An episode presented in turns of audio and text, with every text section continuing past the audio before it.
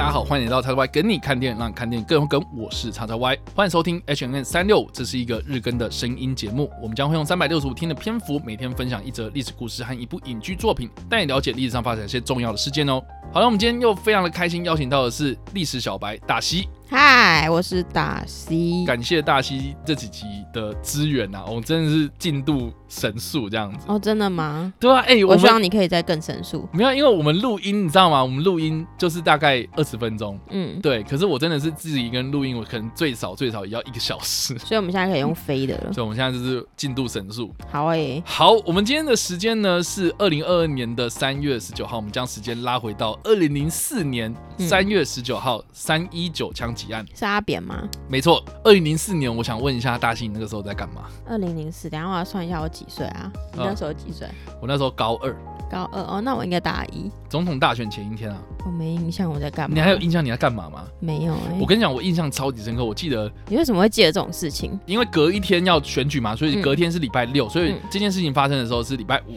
嗯那通常我们高中礼拜五下午是周会，嗯。就是一群人要去礼堂，然后哦。听演讲啊，嗯或者是你知道政令宣导这样子。嗯。我记得印象很深刻，就是那个学务主任啊，嗯，他就直接走上台，嗯。就在结束的时候，然后直接走上台就说：“各位同学，今天就是礼拜五，嗯。大家要迎接周末，明天就是总统大选。嗯。那刚刚发生了一件社会案件啊，嗯。啊、可能会影响到明天的社会啊，哦、嗯。所以呢，请大家就是务必要这个冷静然后，或者是这个遇到什么之后遇到什么事情，然后就大家不要就是瞎起哄啊这样子。嗯，对，高就是中生听这个会懂吗？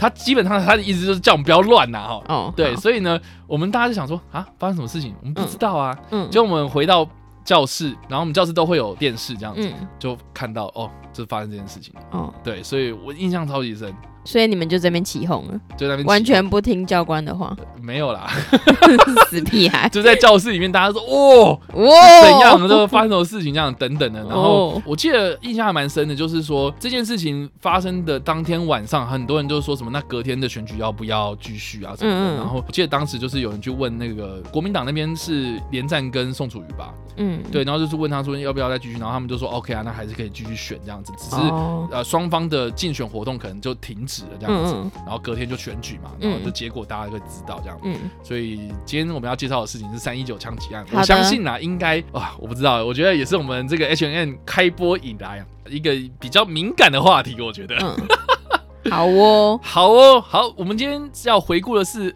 二零零四年的三月十九号这一天，当时中华民国第十一任总统大选的前一天呢，代表民进党角逐连任的这个时任正副总统陈水扁跟吕秀莲，他们在台南市区扫街拜票的时候呢，行经金华路的时候呢，大概在下午一点四十五分遭到了不明枪手开了两枪，嗯。对，那其中的第一枪呢是穿过了汽车的挡风玻璃，然后击中了吕秀莲的膝盖；另外一颗子弹呢是划过了陈水扁的肚皮，嗯 子弹的弹头呢就卡在了陈水扁的衣服里面，这样子。嗯那枪击案发生的当下呢，好像就是这两个人都没有什么感觉啊。我记得是好像是吕秀莲的后面的那个水户，嗯好像发现就是吕秀莲好像是膝盖在流血，还是吕秀莲就是发现说好像膝盖痛痛的这样，然后后面的呃水户才看到哦中弹了这样。怎么会这样？我记得是这他样子，他的骨头还是皮这么厚，是不是？就是打下去没有感觉，好厉啊害。这个等一下我还是陈水扁的肚皮很厚这个等一下我们来讲。哦，好哦，总之就是这个肇事车队知道了这个枪击案发生之后呢，就赶赴奇美医院进行治疗。那两个人就是轻伤。这起事件呢，其实我觉得枪击案发生就是这么单纯，就就嗯就是这样，就是他们在扫街拜票的时候，然后被开了两枪。嗯这两枪呢，哎、也很莫名其妙，我们好像也不知道发生什么事情，然后就哎、去医院。但是我觉得，因为啦，当年二零零四年的这个总统大选的选情啊，是呈现一个非常激烈的焦灼状态啊。嗯。这个算是国民党跟亲民党嘛，啊呃的合作，嗯，等于是说，呃，连战跟宋楚瑜这两个算是蓝营的嘛，哈，就是嗯。声势很强啦。嗯。然后，而且呃陈水扁在第一任总统的这个任期之中，好像也引发了很多这个争议的事情嘛。嗯，其实这个当时担任总统跟副总统的这个陈水扁跟李秀莲，其实就是选情是告急的状态。嗯哦，所以他们要连任嘛，但是好像也不是连任这么顺利这样。嗯所以这个枪击案发生之后呢，其实多多少少有影响到隔天的选举结果啦。啊，当然就是结果是民进党的陈水扁跟李秀莲是以六百四十七万张票险胜这当时国庆两党合作的这个连战跟宋楚瑜的组合是六百四十四万张票，也差一点点呢，差了三万张票所以其实所以是有同情票，是不是？这件事情是让泛蓝的支持者非常的不满呐、嗯。然后而且甚至当下晚上嘛，然后连战就是说什么啊选举不公，他要提出重新验票之诉，然后等等的这样子，所以就引发了很多这个动荡这样。嗯，对，那这也是被我那个当时的学务主任给料到了嘛，嗯。就说哎、一定会乱嘛。一定会有什么事情发生，嗯。然后结果真的，所以我印象很深刻的是，我记得那一个周末非常的不平静，嗯。然后礼拜一上课的时候，我记得那那一个礼拜我们去台北车站要补习，嗯。搭公车什么的，绝对会塞车，为什么大家在抗议？是不是？一定会有人群在那边聚集啊，嗯然后就开始就是你知道交通堵塞嘛，然后交通管制嘛，嗯然后那个公车就会 可能路线又要改啊，有的没的，所以你知道台北车站啊、博爱特区啊那那一区，不管是学校还是家长，通常就是说什么、哎下课就赶快回家，补完那哪习赶快回家。家？都卡在那。对我印象就是那个礼拜，或是甚至是那一整个月都在吵这件事情，很累这样子。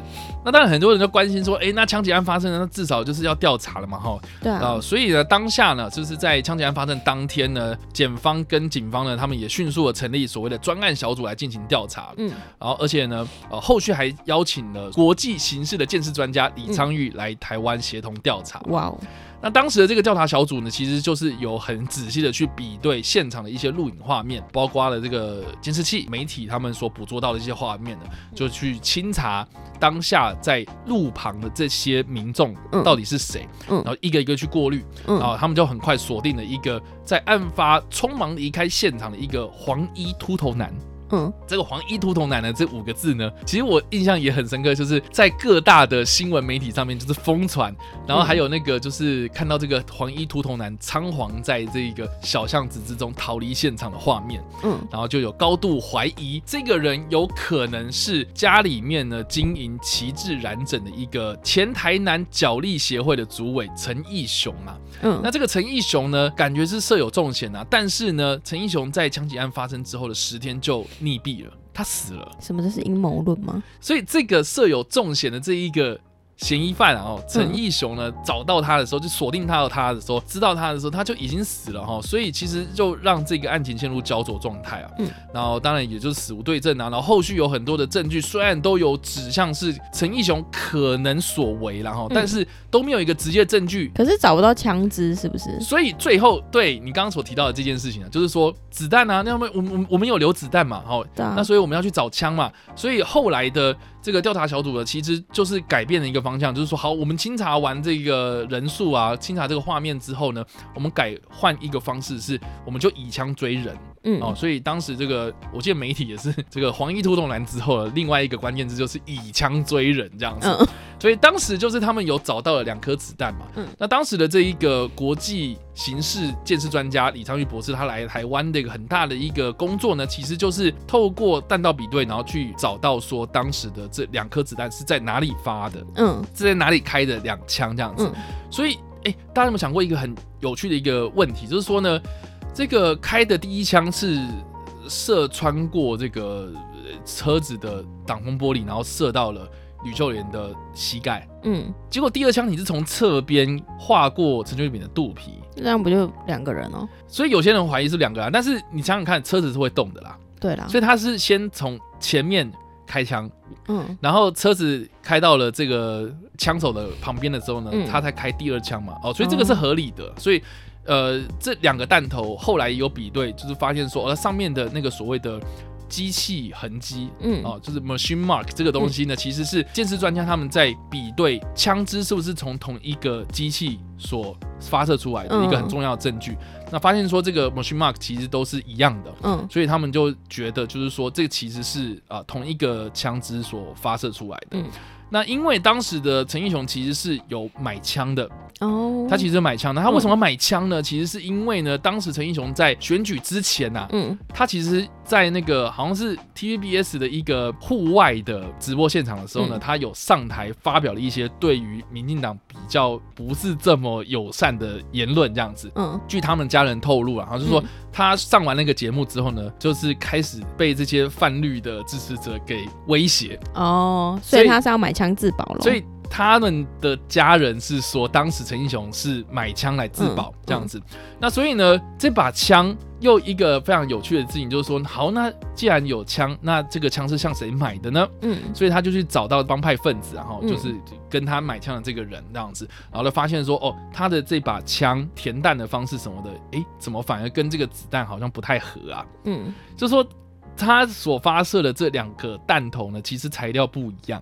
嗯。就是说，这个有可能是陈义雄他自己土制的嗯。土制的子弹呐、然后呢，呃，这个用不同的材料嘛，一个是铅，然后一个是什么忘记了，反正就是两个不同的金属这样。可是李昌钰的报告啊，它是嗯里面是指说这两颗弹头上面的痕迹是一样的，嗯。哦，所以。呃，就算是两颗不一样，可能是他自己材料不知道是怎么样，然后拿了这两颗子弹这样，所以嗯。其实是同同一支枪发射出来的，所以这一点是可以肯定的。嗯。但是我们不太知道说为什么他要用不同规格的子弹填在这个枪支里面这样子，所以这把手枪留下了很多疑点。嗯。这个可能在后续的调查报告上面，就让很多人不是这么的有说服力，这样子、嗯，听起来就很诡异啊。听起来很诡异。但是我自己的解释啦，嗯哦，哎、我必须要先声明，我自己个人没有什么政治立场哦，对，就是你没有吗？我真的没有啦你，确定我没有啦？没有啦。哦，好哦。对，我真的没有，就是我必须说啦，哈，就是在台湾，真的，一般人怎么可能买得到枪？对啊，很奇怪啊。对，所以光这一点。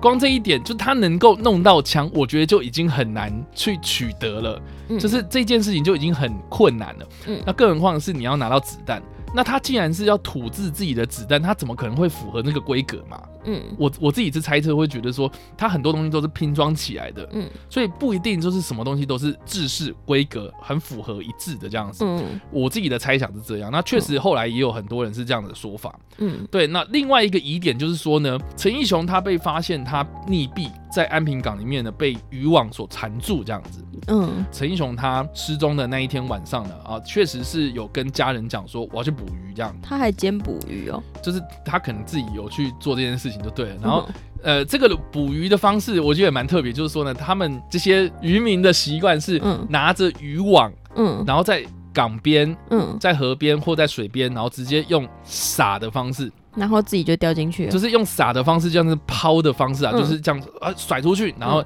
渔网就这样啪张开，然后撒在这个水面上，然后再去嗯把这个渔网给捞回来，嗯这样子，然后去看里面有没有鱼，这样。对，所以这种方式就是说，这样子的撒的过程其实是蛮危险的，所以有可能自己的脚踝勾到就被勾。类似对，哦有人就说这种方式啊，然后后来确实也是这样子的验尸报告是这样，就是说他是因为这样子意外而溺毙的这样。嗯但是有人就说，哎、陈英雄他也不是第一次捕鱼啊，这种嗯方式他也也做过啊。但是呢，也蛮有趣，就是说呢，他去捕鱼的时候，他一定会穿装备。嗯但是他被发现的时候，他的尸体是穿着非常普通的可能夹克，然后牛仔裤这样子，哦，所以就会让人家觉得说你被到底是谋杀。对你是不是被谋杀的？嗯，你说是之类的，对对对。所以我其实，在看到就是大家这个，大家也可以去上网查那个，呃，就是检方他们提出来，最后真的有一个正式的结案报告，嗯。然后他们也确实就是把凶手就是指向是陈义雄这样子，嗯。对，就是用这个结论哦。但是我大家实际去看那个报告内容啦，有很多我刚刚只是提出这两个比较多人质疑的疑点，但是里面有很多很多，我自己是觉得我光看到这个报告，我自己都不信了这样。哦，对，所以我自己有趣。该是说，我觉得也不是全然的相信啊，就是说，因为有很多疑点嘛，所以你没有办法全部解释的话，那当然就是一个问题就会引发出更多的问题出来。嗯那这些问题没有办法获得解释的话，嗯那我觉得这件事情，你知道，这已经也很久了，然后你也只能用这样的方式去解释掉，嗯但是他只是解释的很勉强，所以才会有那么多的争议啦。哦嗯所以不管怎么样了，我觉得三一九枪击案发生之后呢，他虽然已经结案了，嗯那凶手也就是怀疑是这个陈义雄所为但是他背后到底是隐藏着什么样的内幕哦？这个是有后续很多的阴谋论就有出现这样。嗯。当然就是包括什么绿营自导自演啊，嗯。哦，有的没的这样子。嗯。哦，所以我自己是自己是觉得啊，哦我自己比较喜欢就事实来论，嗯。就是啊，事实就是这样子啊。所以我们刚刚所提到的这个枪击案发生的过程啊，就是这么单纯，然后嗯。后续的检方的动作也是这么的单纯。嗯。我觉得一直在变的，或是一直被怂恿的、啊，或是这个被挑动起来的这些情绪啊，其实都是不同阵营的支持者啊，嗯。他们在后续所引发的效应这样子。嗯。那当然就不是我们今天所讨论的范围啊。那我觉得哈，现在有很多人可能已经慢慢的，你知道忘记了这个三一九枪击案件啊。我觉得现在有一些年轻人，说不定是二零零四年之后出生的，过吧？对他们可能就是哎、总统大选就就选举啊，有什么好讲？对啊，可是我觉得他们可能真的也没有遇到过这样的事情，所以我觉得现在的可能刚满十八岁，或是刚有这个总统投票权的年轻人，嗯，说不定也没有经历过这件事情。一一定没有啊，他们对啊，觉得跟他无关。对他们，我我觉得可能很难想象当时发生这件事情的过程嗯这样。所以啊，我觉得我还蛮推荐大家可以去就是收集一些新闻媒体的资料，或是有一些不同的网站他们所写出来的一些文章哈。对，那至于呢三一九案件有没有？电影呢？哦，我必须说，其实有两部啊，一部叫做《弹道》，然后一部叫做《幻术》。那《嗯弹道》这部片呢是香港人拍的，然后里面的人名是全部用假名哦，但是嗯它的剧情基本上就是在指三一九枪击案。那为什么香港人要拍这个？对，我也蛮好奇的。对，而且还有胡婷婷哦，呃胡婷婷有演。哦。对，总之那一部片它是用假名的方式，但是它是影射这件事情、啊，就是明眼人都看得出来这样。嗯但是我必须要讲的就是说，在二零一九年的时候，台湾拍的一部叫做《幻术》的电影哦，它就是以三一九枪击案件为主体，嗯并且呢，都是以当事人的真实姓名作为角色的名称。哦所以里面那个坐在吉普车上面的那个人就是陈水扁，然后那个人就是吕秀莲，然后还会讲到一些可能李登辉、连战、宋楚瑜等等，就他们都是用真名，哇，他们没有在藏的这样子。我自己是觉得还蛮酷的，是少见的这种台湾的政治阴谋电影这样。哦那你自己说谁拍呢？老师怎么说，敢敢拍这个？好厉害哦！对，老实说，他不怕得罪任何人呢。，对，这这强真的是我觉得很酷。所以当时如果我抱了很大的期待去看这部片，嗯，然后你说谁拍的？老实说，这个导演福昌峰。他还活着吗？我完完全全，我完全不知道这号人物哎、对啊，那电影这部电影我看完真的是我自己也超级失望。你说你超期待，结果你看完超失望，那你还推荐叫我们看？没有？因为你知道要讲三一九枪击案，好像就只有这两部。好吧，就算他扶不上台面，也只能这样了。但是我必须说啊，就台湾有 有人敢拍这种电影，我觉得是值得鼓励啊。只是是说，真的啊只，是说拍的好不好是另外一回事。这样、嗯对，反正我我自己是觉得，就是这部片看完之后，我失望的点是因为我觉得他做了很多画蛇添足的事情。比如说，比如说他找来的演员就很不像当事人，所以你要怎么样去指说，好，那个人是马英九，那个人是李焕，那个人是谁谁谁，怎么办？哦，他就用名字写上去的方式，画面呈现就是会有人名在旁边，就很哦，很 K 啊，哦，就说你我懂，对，就是比如好那个人出现，然后说他是宋楚瑜嗯，啊，基本上那个演员就不像啊。所以连神韵都不像，化妆也不像，我觉得讲话就是嗯。我看得出来，就看得出来的那个演员就有在刻意模仿宋楚瑜讲话的方式，嗯，对我可以看得出来。可是当他画面上打出“宋楚瑜”这三个字的时候，就有一股莫名的滑稽感，你懂吗？就是，然后我我记得印象很深刻，因为我怕大。家看不出来，特地打字幕，对对对对，然后我印象很深刻是我那天看试片，嗯，然后那一个画面一出来，就是全场就会有人说哦，然后我后面我记得印象很深刻，我后面坐的是一对老老夫妻这样，嗯然后那个老先生就很直接，就说：“啊，没熊啊。”就是说他不像啦，哦，嗯就是一直在那边挑这些毛病这样子，我就觉得很好笑。然后加上说，其实里面的一些叙事的手法，我觉得他有一点点刻意的想要，我也不懂他到底是想要走写实风，还是想要走卡通风格，但是他就是会用一些可能比较超现实的手法，嗯然后去呈现政治斗争这件事情，这样。哦，，对，那我必须说，我觉得这部片它的故事其实是有趣的，因为它嗯是以李登辉作为主体，哦就说他其实并不是直接讲啊当时的那个民进党怎么这样选举什么有的没的，嗯。他是从李登辉这个人开始讲，嗯。所以从李登辉他在小时候接收日治时期的教育，这样，嗯。日式教育，然后到这个台湾光复之后呢，他经历了这个冷战时期，然后独裁的这段时间，嗯。然后到最后改革开放，然后到最后总统大选这样子，嗯。所以他其实是以李登辉的视角来看这件事情的。哦，所以其实我但觉得他他会有政治色彩吗？我觉得超级浓，就是说哦，真的哦，它是一个政治阴谋电影。我必须说，哦它是阴谋论。嗯，所以到底李登辉实际上有没有做这件事情呢？嗯我觉得他是编剧去杜撰出来的。嗯嗯对，那现在李登辉也去世了，我们也死不对证啊。对但是但是我也我也蛮好奇，就是说，如果李登辉看完《幻术》之后，他会作何感想？他当初哎、哦好，制片厂里面呢，确实也有很多政治人物，嗯。然后我后来也有看到一些政治人物他们的发表对于这部片的看法，嗯。哦，特别是绿营的，嗯。所以蓝绿都有去看，我记得蓝绿都有去看，哇，反正我记得绿营就是说说这部片就是好小啦，这边乱演，说冲他小这样子，根本就是那边自己在那边脑补，然后说莫名其妙一部片子，嗯。哦对，但是我会觉得就是那可能是他的政治立场使然，然后嗯他必须要去讲这种东西，嗯，但是我必须说这部片它真的是很莫名其妙。你这样讲了，谁会想看啦？就但是我这样讲，你们会很好奇它到底有多么莫名其妙啊？就是说想知道，就是对这部片它，我觉得它是技法跟叙事手法上面有问题，但是我觉得基本上它的剧本出发概念什么的，我觉得它很有潜力。我我必须这样讲，嗯对，所以好啦，就是我就抱着一个非常。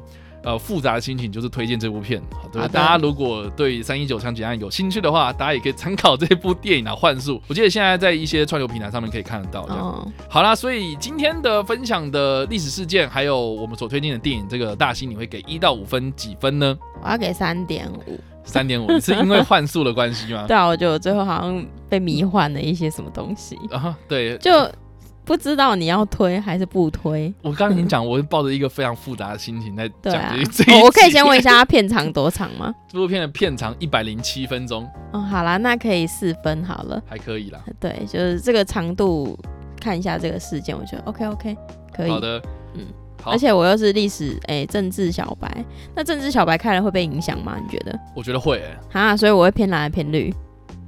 我不知道。但 但我必须说了，就是之之前我们邀请那个两个戏剧顾问来我们现场，嗯，呃，就是做节目的时候，他其实也有提到嘛，就是说嗯历史跟电影这两种东西其实是有基本质上的冲突的。嗯。就是说历史它是记录事件发生过程，可是电影它比较是着重在角色的成长嗯变化嘛。嗯所以这部片它的编剧确实是以这个李登辉作为主角的话，嗯它势必就是会有选边站的问题。哦，对，那他很难去做到所谓的中立嘛，就是他嗯一定要有一个观点嗯切入，嗯你这个故事才会有一个主题性嘛。对啊，不然会变得四不像哎、对，所以我觉得这部片它有一点点就是顾虑到这件事情，会让他有点绑手绑脚，没有办法施展哦拳、嗯拳脚这样子感觉。嗯所以我觉得，虽然他是以李登辉的的视角出做出发，可是我觉得他讲的有点隐晦这样子。哦那如果说呃，我今天是一个要研究李登辉的人，你会推荐他看这个？哦，当然不会。哦，好，对，但但是但是我必须说，呃，这部片它的时间脉络理的还蛮清楚的。哦，就是呃，改革开放之后，李登辉上台嘛。李登辉上台之后，他经历过什么二月战争，然后嗯他跟那个李焕，他跟郝柏村等等这些人，嗯哦，这个怎么样在这个呃国民党的这个里面取得一个地位这样嗯子？我觉得他那段过程，他是把这个时间轴是整理的很好的。哦，好，那我知道了，就是你想要知道这些相关的时间跟一些真实人物的角色，你可以看这个，但里面的相关的事情，建议你还是去查一下维基百科，就是他的阴谋论。重新。他的里面的阴谋论，它里嗯面的这些政治操作什么嗯有的没的哈，我觉得这个都是杜撰出来的。嗯，反正大家就是先知道说，哎、有这个人名，有这个时间点就好了。那里面的事情就谢谢。没错。我觉得我刚刚很像上了关键时刻这个节目，为什么？因为你前面在介绍的感觉就是非常像那种，来宝洁你怎么看？来，宝洁你怎么看？对我我没有那么激动吧？我没有那么激动吧？我觉得，我没有我觉得听起来还蛮像的、啊，莫名其妙。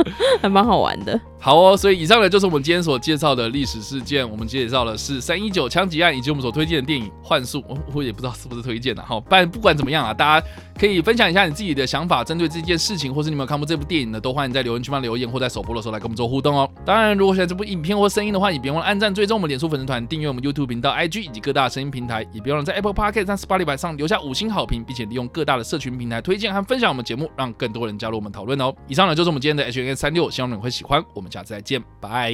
拜。